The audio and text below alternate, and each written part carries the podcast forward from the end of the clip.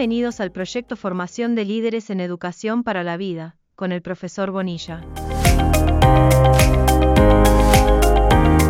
Buenos días para todos y para todas. Aquí está hablando el profesor Bonilla, creador del proyecto Formación de Líderes en Educación para la Vida.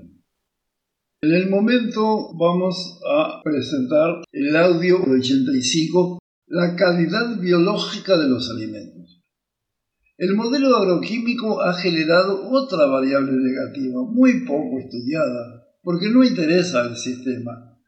Y ella se denomina desnaturación. Debido al uso de fertilizantes químicos de fácil absorción por las plantas, esta absorción ocurre de forma desequilibrada y no en la forma gradual propia de la naturaleza. La consecuencia es que los productos agrícolas acaban teniendo exceso de agua, alto contenido de nitrógeno, fósforo y potasio, pero contenidos subnormales de magnesio, cobre, boro, manganeso y otros nutrientes. De este modo, estos productos quedan empobrecidos en su valor nutritivo. Esto se llama productos alimenticios desnaturados debidos al desequilibrio producido. Esto puede ser percibido hasta organolépticamente, de forma cualitativa, debido a cambios acentuados o hasta pérdida de sabor, aroma, color y textura de los productos naturales. Mucha gente ha tenido esa experiencia.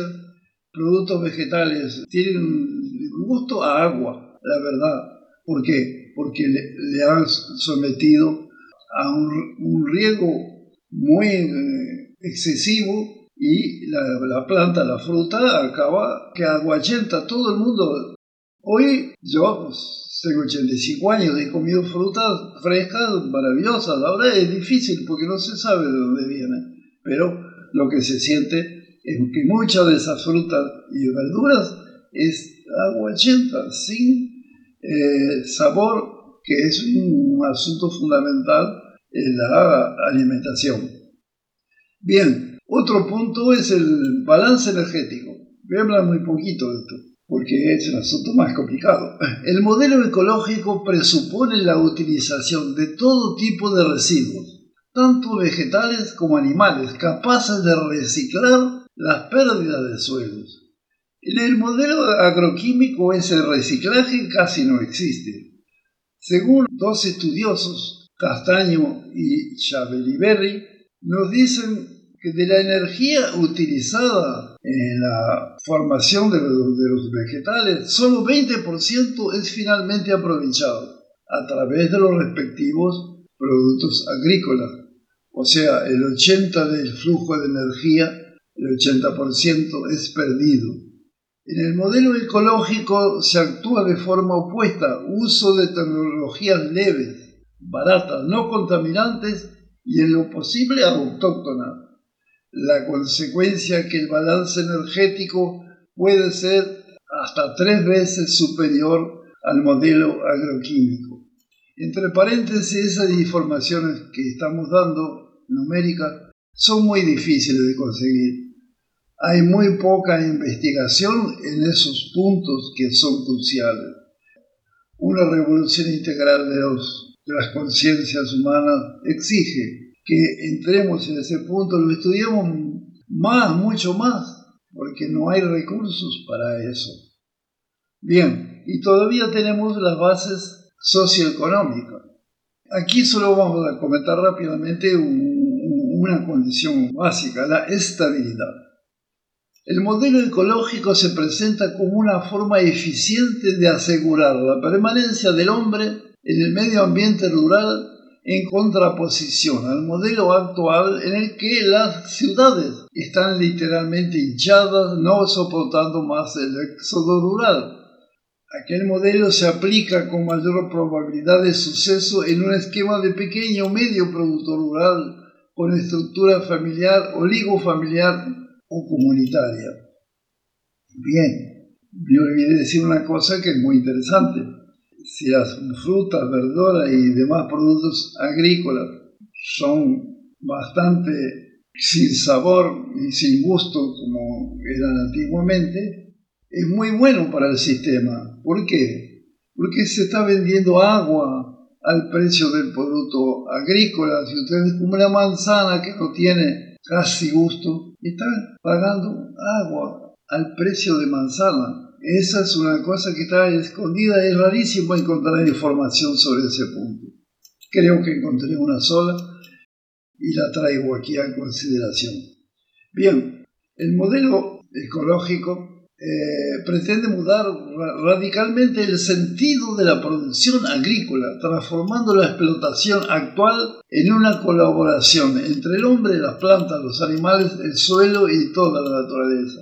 Sí, algunos de ustedes me dirán, esa es una utopía excesiva.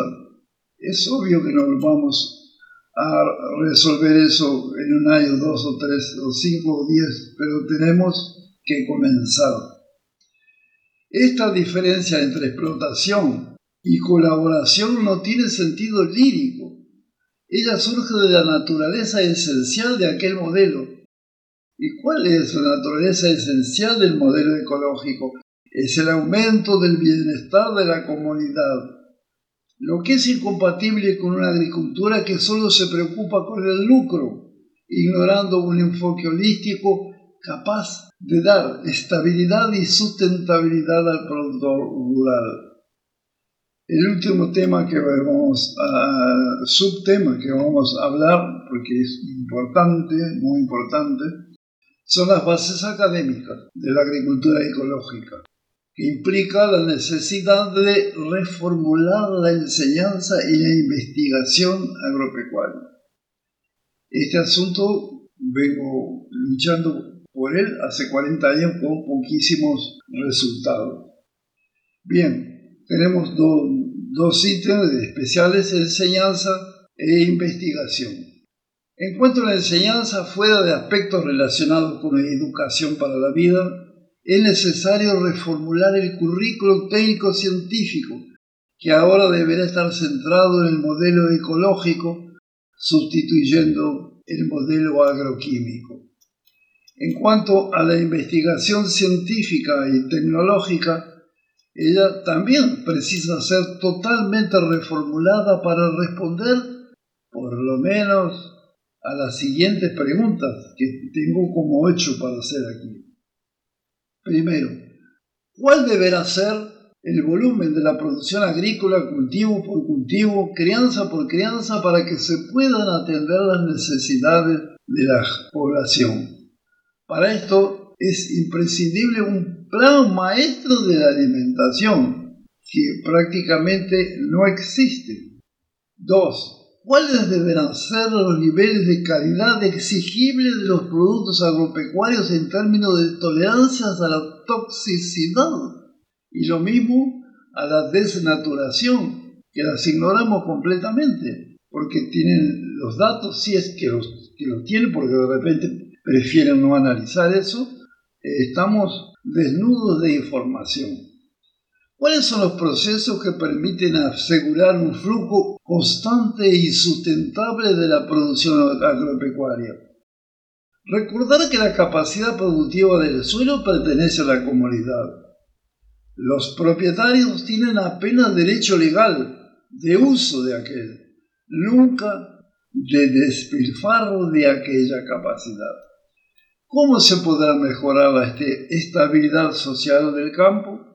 Producir alimentos es apenas un problema económico y tecnológico, o es también y sobre todo ecológico y social. ¿Para quién pesquisar? ¿Para el sistema económico o para la población?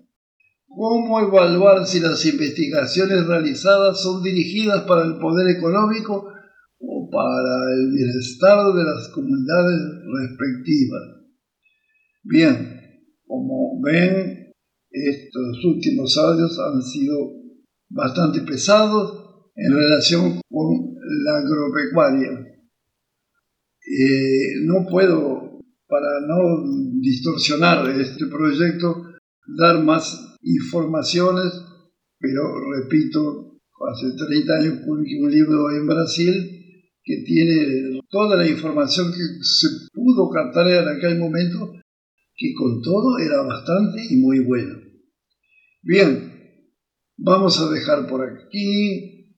Le deseo los mejores días para todos y para todas. Y les adelanto que el próximo audio de número 86 tiene un, asunto relacionado con lo anterior, que es el plan maestro de alimentación. Me parece que una sociedad que tuviera una visión holística razonablemente eh, en función, debería tener un plan maestro de alimentación. ¿Por qué? Porque la alimentación, si, si no nos alimentamos, no vamos a poder hacer nada hay mucha gente que ya no lo puede hacer. Entonces, un país para ser un verdadero país, una sociedad humana para ser una verdadera sociedad humana, precisa un plan maestro de alimentación. La verdad, puede ser por defecto mío, no he encontrado en toda la bibliografía que he revisado, porque también no es tanta, porque esos temas no interesan al poder económico el asunto de un plan maestro de alimentación me parece que es una de las obligaciones fundamentales de cada, de cada nación o de grupo de naciones, tal vez mejor sería el grupo de naciones.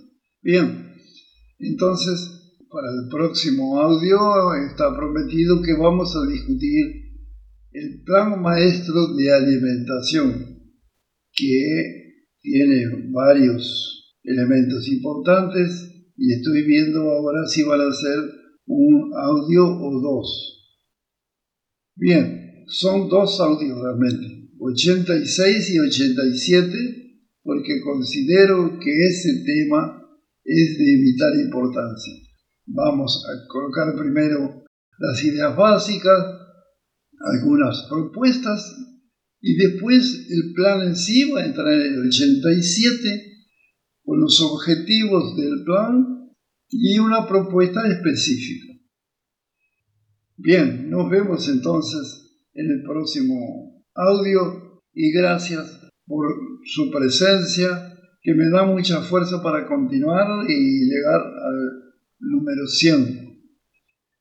Y agradezco nuevamente a ustedes su interés y sus intereses por estos asuntos que me parecen cruciales para la humanidad.